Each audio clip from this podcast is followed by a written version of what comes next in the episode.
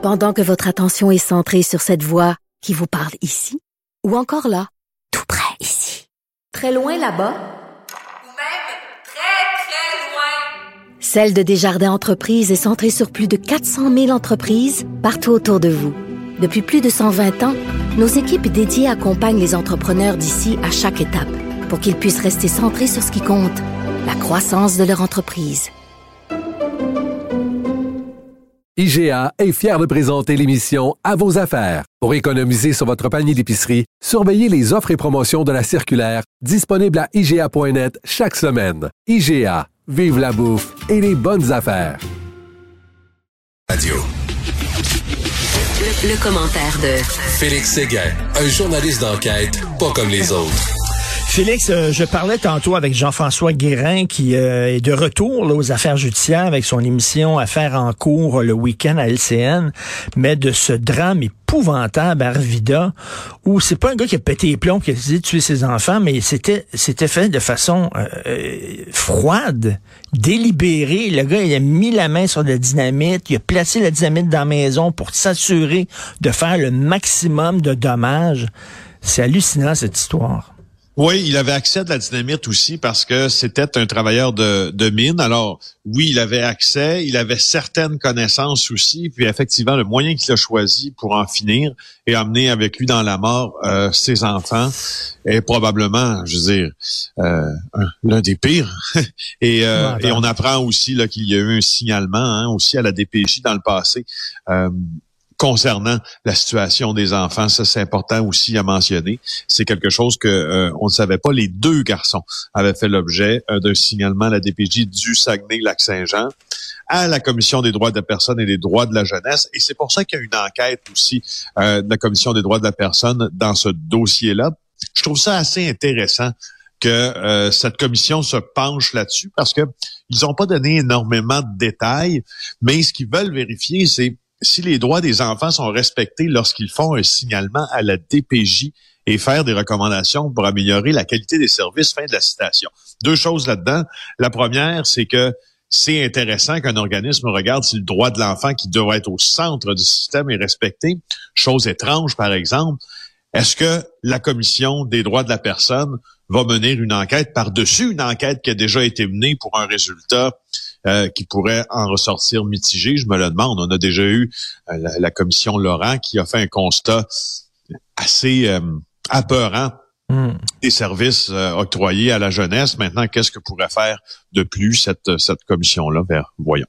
Écoute, on, tu veux revenir sur cette histoire hallucinante, digne d'un roman de Jeanne Le Carré qui fait la page couverture du journal. Donc, c'est un dossier de Jean-Michel Genois-Gagnon et de Marie-Christine Trottier mes deux excellents collègues qui m'ont rappelé euh, une histoire que j'avais vue passer, mais brièvement cet été. Puis là, ils racontent qu'est-ce qui est arrivé, qu'est-ce qui est arrivé avec cet homme-là qui s'appelle Reza Sarangpour Kafrani, un Iranien qui s'est installé au Québec en 2014, qui est un homme d'affaires, qui a été accusé cet été d'avoir exporté vers l'Iran du matériel qui peut servir à fabriquer des armes nucléaires alors là, euh, hum. Jean-Michel et Marie-Christine nous racontent en fait la faillite d'une de ces euh, de ces entreprises.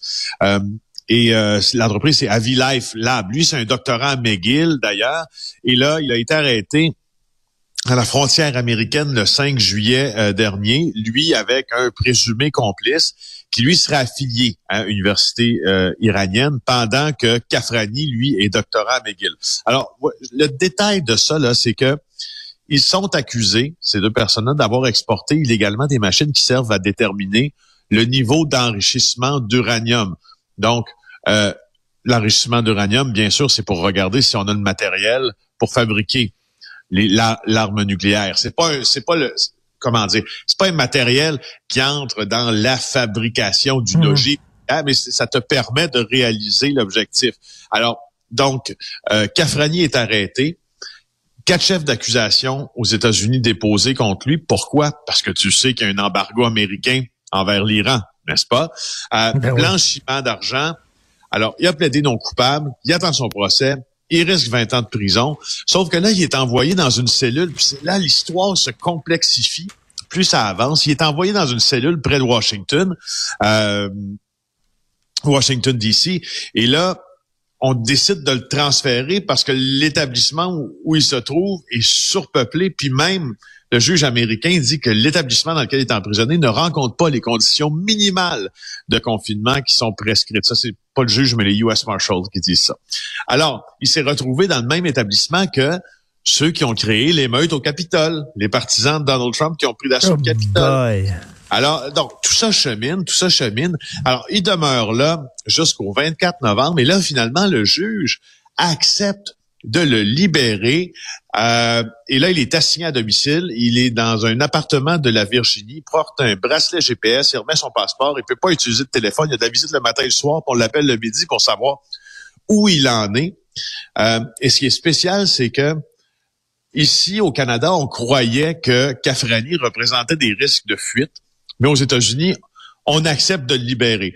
Bon, c'est sûr qu'il y a une caution. Son ami a versé une caution de 100 000. Lui a versé une caution de 20 000. Les deux peuvent tout perdre si tout ça se passe mal. Mais ce qui est assez intéressant, c'est l'histoire de ce gars-là. Parce que, en fait, en lisant l'article aujourd'hui, puis je vous, je vous le donne pas au complet parce que je veux vraiment que vous ayez le lire sur le site du Journal de Montréal. Euh, Cafrani, c'est un, c'est un fils d'agriculteur qui est né à 500 km de Téhéran dans un petit village. Il étudie en sciences d'alimentation, puis là, il fonde un laboratoire de recherche en Iran. Mais là, en 2014, soudainement, chou, il vend tout, puis s'évapore un peu euh, de l'Iran, puis atterrit à Montréal avec sa femme, ses deux filles, puis là, il refonde une entreprise dont la femme est maintenant la gestionnaire.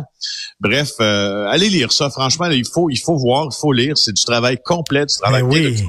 Non, non, comme tu dis, c'est c'est digne de roman d'espionnage. Et les Américains niaisent pas là, avec les, euh, les, les, les gens qui font affaire avec l'Iran. On se souvient de Mme Huawei. Là.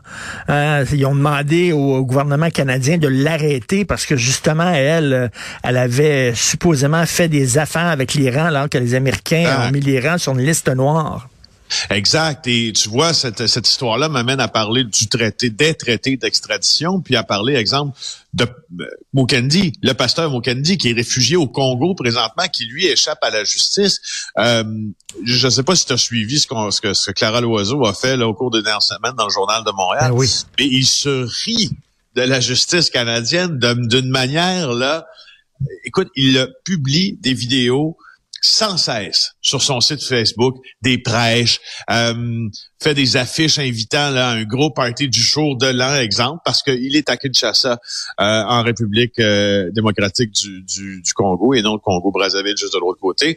Puis, euh, le problème avec ce que, ce que la justice canadienne est en train de mettre en place, c'est que il n'y a pas de traité d'extradition. Donc, il n'y a rien à faire. là. On peut pas Alors, ramener ici. Là. Non, on peut souhaiter, euh, on peut souhaiter, en tout cas, objectivement souhaiter pour la justice là que M. Mugandi fasse une erreur. C'est probablement présentement l'une des seules manières de rapatrier Paul Mugandi, c'est qu'il fasse une erreur et qu'il fasse une escale lors d'un voyage dans un pays qui a un traité d'extradition avec le Canada. C'est ce qui est arrivé avec Meng Wanzhou, Huawei et les Hmm. Américains quand Meng Wanzhou a mis le pied au Canada, puis les procédures d'extradition se sont euh, se sont déclenchées. C'est arrivé avec le docteur Porter aussi lorsqu'il a mis le pied, Arthur Porter, du responsable de la fraude, entre autres, au CUSUM, lorsqu'il a mis le pied au Panama.